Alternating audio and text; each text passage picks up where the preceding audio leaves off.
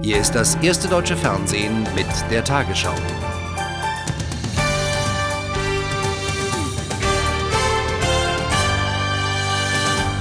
Guten Abend, meine Damen und Herren. Sandstürme haben heute den Vormarsch der amerikanischen und britischen Truppen behindert. Die Verbündeten setzten allerdings ihre Luftangriffe mit rund 1400 Einsätzen unvermindert fort. Ziele waren Stellungen der republikanischen Garde. Schwere Kämpfe tobten besonders um Nasiriyah und Basra. Bei Nasiriyah mussten die Verbündeten nach US-Angaben Verluste hinnehmen. Außerdem werden zwei Kampfhubschrauber vermisst. Bei den Gefechten sollen auch 500 irakische Soldaten getötet worden sein. Um Basra stießen die Verbündeten auf heftige Gegenwehr. In der Stadt versucht das internationale Rote Kreuz, die Wasserversorgung wiederherzustellen. Die Hafenstadt Um Qasr gilt inzwischen als sicher. Der Tod gehört nach einer knappen Woche Krieg in Bagdad zum Alltag. Trauer mischt sich mit Wut auf die Angreifer. Von einem Präzisionskrieg hatten die Amerikaner vorher gesprochen. Inzwischen müssen sie einräumen, dass ihre Bomben nicht nur militärische Ziele getroffen haben, auch Frauen und Kinder zählen zu den Opfern. Verlässliche Angaben gibt es wie immer nicht. Soldaten prägen das Straßenbild in der 5-Millionen-Stadt. Die Zeitungen sind voll mit Durchhalteparolen. Saddams Rede von gestern ist fast das einzige Thema. Normalität trotz des nächtlichen Bombardements sollen diese Bilder suggerieren, Eier, Fleisch, frisches Obst und Gemüse auf Bagdads Märkten. Der Handelsminister kritisiert, dass die UNO keine Hilfsgüter mehr liefere. Doch darauf habe man sich gut vorbereitet. Im Irak gäbe es Lebensmittel und Medikamente für die nächsten sechs Monate. Für jede Stadt und jedes Dorf, behauptet er. Diese Männer sollen die Piloten eines US-Hubschraubers sein, den die Iraker gestern abgeschossen haben, gefilmt vom irakischen Fernsehen. Propaganda, die gegen die Genfer Konvention verstößt, Kriegsgefangene dürfen nicht zur Schau gestellt werden. Sandsturm behindert den amerikanisch-britischen Vormarsch nach Bagdad. Die Natur scheint sich mit den Irakern gegen die Angreifer verbündet zu haben. Die Sichtweite beträgt nur wenige Meter. Es sei ungemütlich da draußen, so der Kommentar eines amerikanischen Generals. Trotzdem, das hat uns nicht gestoppt. Unsere präzisen Allwetter-Waffensysteme und die Angriffstaktik unserer Luftstreitkräfte und Bodentruppen sorgen dafür, dass der Druck auf das irakische Regime immer weiter steigt. Dünne Planen schützen die US-Soldaten vor dem peitschenden Wüstensturm. In der südirakischen Stadt Nasiriyah sollen nach Agenturberichten hunderte amerikanischer Panzer zum Stehen gekommen sein. In Basra, der zweitgrößten irakischen Stadt, sollen sich Einwohner gegen Saddams Truppen erhoben haben, meldet das britische Fernsehen. Die Eroberung der Stadt sei das nächste militärische Ziel, so ein britischer Militärsprecher. Der Sicherheitsrat der Vereinten Nationen will auf Drängen zahlreicher Länder noch in dieser Woche eine offene Aussprache zum Irakkrieg führen. Außerdem ist eine Resolution geplant, die UN-Generalsekretär Annan Hilfslieferungen in das Kriegsgebiet ermöglichen soll. Erste Schiffe mit Hilfsgütern liegen bereits vor der Hafenstadt Um. Morgen wird ein weiteres Schiff mit Nahrung, Trinkwasser, Decken und Plastikplanen aus Großbritannien erwartet. Die Lieferungen können möglicherweise in den nächsten zwei Tagen entladen werden. Zur militärischen Situation direkt aus der Nähe von Um Kassel, Armin Staud. Nach Angaben britischer Militärs sind die Kämpfe in der Hafenstadt Um Qasar tatsächlich beendet. Die britischen und amerikanischen Streitkräfte konzentrieren sich jetzt darauf, möglichst schnell den Hafen wieder in Gang zu bringen. Es werden Minen geräumt und auch sonst wird dafür gesorgt, dass die Hilfslieferungen, die vor dem Krieg, die UN-Hilfslieferungen, die vor dem Krieg zu 60 Prozent über diesen Hafen gelaufen sind, so schnell wie möglich wieder in Gang kommen. Diese Hilfslieferungen sind natürlich durch den Krieg unterbrochen worden und diese Tatsache, dass die Bevölkerung nicht mehr versorgt wird, macht sich natürlich die irakische Führung in ihrer Propaganda zunutze, indem sie die angreifenden Armeen beschuldigt, das Leid der irakischen Bevölkerung noch zu vergrößern. Nach unseren Informationen ist es tatsächlich so, dass in etwa 48 Stunden damit gerechnet wird, dass das erste Schiff, mit Hilfslieferungen ankommt und entladen wird. Und zum Wochenende hinzu sollen dann die Hilfslieferungen einen Umfang annehmen, der dann wieder etwa das Maß erreicht wie vor dem Krieg. Die Verbündeten haben heute auch Luftangriffe im Nordirak geflogen. Ziele waren irakische Stellungen um die Städte Mosul und Kirkuk. Militärexperten halten inzwischen eine groß angelegte Nordoffensive der Verbündeten in den Kurdengebieten für zweifelhaft. Möglich wäre dagegen eine Unterstützung der kurdischen Kämpfer. Die Türkei hatte zuvor die Stationierung von 60.000 US-Soldaten auf ihrem Staatsgebiet verweigert. Deserteure der irakischen Armee, sie sind am ersten Tag des Krieges bei Basra weggelaufen. Viele der Soldaten wissen gar nicht, was um sie herum vorgeht. Die meisten können ja kaum lesen und schreiben, wie sollen die sich informieren und sie sind eingespannt von morgens fünf bis nachts um zehn. Jede Einheit hat jetzt ein eigenes Erschießungskommando für die, die weglaufen wollen. 40 Kilometer vor Kirkuk im autonomen Kurdengebiet. Hier ist eine der amerikanischen Special Forces untergebracht. Insgesamt 700 US-Soldaten sollen es im Nordirak sein. Drehen kann man sie nur von ferne. Seit Tagen bereiten sie zusammen mit den Kurden einen Angriff der US-Luftlandetruppen in der Ölregion Kirkuk und Mosul vor. Die Grenzstadt Chamchamal kurz vor Kirkuk. Fast alle Einwohner sind geflohen. Seit vier Tagen bombardieren amerikanische Kampfflugzeuge nachts auch die Stellungen der irakischen Armee über der Stadt. Eine Landung kleiner Einheiten mit Helikoptern ist aber heute Morgen am heftigen Abwehrfeuer der Iraker gescheitert. Wir hören die irakischen Soldaten hier schreien. Wir warten nur auf den Befehl, bis auch wir sie angreifen können. Die USA müssen schon deshalb hier im Norden jetzt die Initiative ergreifen, um sie nicht den Kurden zu überlassen. Denn hinter vorgehaltener Hand hört man hier, dass sich die Kurdenführer Barzani und Talabani auf einen Wettlauf vorbereiten in Richtung Kirkuk.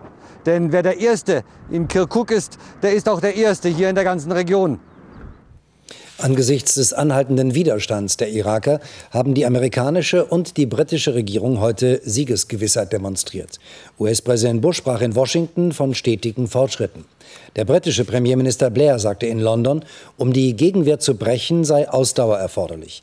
Niemand solle aber daran zweifeln, dass die Verbündeten ihre Ziele erreichen würden. Morgen fährt Blair nach Washington, um sich mit Bush über das weitere Vorgehen abzusprechen. Der erste Truppenbesuch des Präsidenten galt der Verwaltung. Im Pentagon schüttelte George Bush geduldig Hände und bereitete das Militär auf das vor, was sie ohnehin schon von ihren Generälen wissen. Die härtesten Schlachten werden erst noch kommen. Wir wissen nicht, wie lange dieser Krieg dauern wird, aber wir wissen, wie er ausgeht. Wir werden siegen. Ebenso vage sind die Schätzungen über die Kosten dieses Krieges. Die Regierung hatte sich deshalb hartnäckig geweigert, darüber Auskunft zu geben. Erst heute legte der Präsident das vorläufige Kriegsbudget vor. Heute werde ich dem Kongress einen Kriegsnachtragshaushalt über 74,7 Milliarden Dollar vorlegen, um die Kosten abzudecken, die im Irak-Konflikt und in unserem Krieg gegen den Terrorismus entstehen. Das versteht auch George Bush nur als Anzahlung. Vom amerikanischen Militär wird abhängen, ob diese Rechnung aufgeht. Vor gerade mal vier Tagen und 30 Minuten hat der Luftkrieg begonnen. Es versteht sich von selbst, dass wir eher am Anfang als am Ende sind. Fast 30 Milliarden Dollar sind für die Hauptkonfliktphase und die Stabilisierung vorgesehen, vorausgesetzt, es bleibt doch noch bei einem kurzen und intensiven Konflikt. Der größte Teil des Kriegsbudgets geht in die sogenannte Zwangsdiplomatie. So nennt das Pentagon den militärischen Aufmarsch. Selbst wenn der Irak schnell besiegt wird, rechnen Experten mit bis zu 20 Milliarden Dollar Wiederaufbaukosten. Diese Kosten hat Präsident Bush in seinem Kriegshaushalt nicht berücksichtigt. Internationale Hilfsorganisationen bereiteten sich in den Nachbarländern des Irak auf die größte Flüchtlingswelle seit den Balkankriegen vor. Bereits jetzt seien rund 10 Millionen Menschen von der Versorgung abgeschnitten, sagte ein Sprecher des Hilfsbündnisses Aktion Deutschland hilft. Nach UN-Angaben flohen bislang mehr als 22.000 Menschen in den Nordosten des Irak an die Grenze zu Iran. Das UN-Flüchtlingshilfswerk rechnet in den nächsten Wochen mit bis zu 600.000 Flüchtlingen. In der syrischen Hauptstadt Damaskus haben heute Hunderttausende Menschen gegen den Irakkrieg protestiert. Die Demonstranten bekundeten Solidarität mit dem Irak und machten ihrer Wut gegen die USA und Großbritannien Luft. Auch Israel wurde beschimpft. Die syrische Regierung, die den Krieg verurteilt, hatte den Beamten erlaubt, die Arbeit niederzulegen, um an der Demonstration teilzunehmen. Auch in Libanon, Ägypten und Jordanien kam es zu Antikriegsprotesten. Im Streit um den Einsatz deutscher Soldaten an Bord von AVEX Aufklärungsflugzeugen in der Türkei hat vor einer Viertelstunde das Bundesverfassungsgericht entschieden.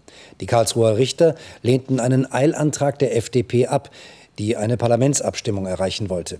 Dazu jetzt Karl-Dieter Möller aus Karlsruhe. In der Tat, die Entscheidung ist noch druckfrisch. Sie beträgt fast 20 Seiten. Und in diesen 20 Seiten sagen die Richter, dass der Antrag jedenfalls in der gegenwärtigen Lage kein Erfolg beschieden sei. Die Frage des Parlamentsvorbehalts könne man in einem späteren Hauptsacheverfahren tatsächlich noch ausführlich prüfen. Und dann sagen die Richter einen der entscheidenden Gründe. Sie haben abgewogen zwischen der außenpolitischen, außenpolitischen Belangen der Bundesregierung und dem Parlamentsvorbehalt. Und die Verfassungsrichter sind zu der Erkenntnis gekommen, dass jedenfalls in der gegenwärtigen Lage, wenn tatsächlich die äh, Soldaten aus den EVEX-Flugzeugen abgezogen werden müssten durch eine Entscheidung des Verfassungsgerichts, tatsächlich Schaden für die Bundesrepublik entstehen könne. Und das könne wohl nicht sein. Darum könne man auch dieses in einem späteren Verfahren abwägen. Die außenpolitischen Belange, und das ist ganz wichtig, dieser Satz in dieser Entscheidung, sind mindestens ebenbürtig dem Parlamentsvorbehalt des Bundestages und damit zurück zur Tagesschau nach Hamburg. Knapp zwei Wochen nach dem Mordanschlag auf den serbischen Regierungschef Djindjic hat die Polizei offenbar den mutmaßlichen Attentäter festgenommen. Wie der neue serbische Ministerpräsident Živkovic in Belgrad bekannt gab, handelt es sich um einen Scharfschützen namens Jovanovic. Der 38-Jährige war bis vor kurzem stellvertretender Kommandeur einer Spezialeinheit der serbischen Polizei. Der neue Ministerpräsident konnte endlich einen Erfolg vermelden. Svesdan Bjelanovic, so Soran Živkovic, konnte von 58 Polizisten als der Mörder von Soran Djindjic identifiziert werden. Geradezu zynisch. Der Mörder war stellvertretender Kommandant einer Antiterroreinheit für besondere Verwendung. Für die neue serbische Regierung könnte dieser Fahndungserfolg überlebenswichtig sein. Denn nach der Ermordung des charismatischen Djindjic hat Živkovic nur eine Chance, wenn er nun auf der Woge der Empörung über den heimtückischen Mord die engen Verbindungen von Politik, Unterwelt und nationalistischen Fanatikern zerschlägt. 4000 Verdächtige wurden inzwischen verhaftet, 1200 von ihnen sitzen noch in Untersuchungshaft. Tödlich für Djindjic war offenbar, dass er nun der serbischen Mafia den Kampf angesagt hat. Nun wurde bekannt, dass der Semun-Clan, dessen Führer der untergetauchte Milorad Lukovic, genannt Legia, ist, der größte Drogenring Europas sein soll. In den letzten Tagen hat die Polizei in der Nähe von Belgrad eine Drogenfabrik ausgehoben und Heroin im Wert von 50 Millionen Euro sichergestellt. Ministerpräsident Živkovic weiß, er wird nur überleben, wenn er die serbische Mafia niederkämpfen kann. In der Diskussion um die Gesundheitsreform hat sich Bundeskanzler Schröder dafür ausgesprochen, gesetzliche und private Krankenversicherungen weiter nebeneinander bestehen zu lassen. Diese Trennung sei sinnvoll, sagte er mit Blick auf einen neuen Vorschlag aus der Rürup-Kommission zur Reform der Sozialsysteme. Dieser zielt auf die Abschaffung der Privatkassen in ihrer bisherigen Form. Sie sollten künftig nur noch für Zusatzversicherungen zuständig sein. Der Verkauf der angeschlagenen landeseigenen Bankgesellschaft Berlin ist vorerst gestoppt. Der Senat lehnte jetzt das Angebot einer US-Investorengruppe in Höhe von 10 Millionen Euro ab. Finanzsenator Sarrazin sagte, das Land hätte in diesem Fall mit Verlust verkauft und wäre auf wesentlichen Risiken sitzen geblieben. Die Sanierung des Geldinstitutes, das zu etwa 81 Prozent in Landesbesitz ist, solle aber fortgesetzt werden. Die Deutsche Post dringt nun auch auf den amerikanischen Markt vor. Die Unternehmenstochter DHL hat für knapp eine Milliarde Euro das Kuriergeschäft der US-Fluggesellschaft Airborne übernommen, teilte der Konzern mit. Postchef Zumwinkel betonte auf einer Bilanzpressekonferenz in Bonn, das Unternehmensziel im Logistikgeschäft weltweit zur Nummer eins aufzusteigen. Groß, transparent und führend soll das moderne Unternehmen Deutsche Post WorldNet werden. So nennt sich die Post von früher seit dem Börsengang im Jahr 2000. Der Posttower in Bonn ist das optische Symbol für die Ziele des Vorstandschefs Klaus Zumwinkel. Gestern erst kaufte er für eine runde Milliarde Euro das US-Logistikunternehmen Airborne.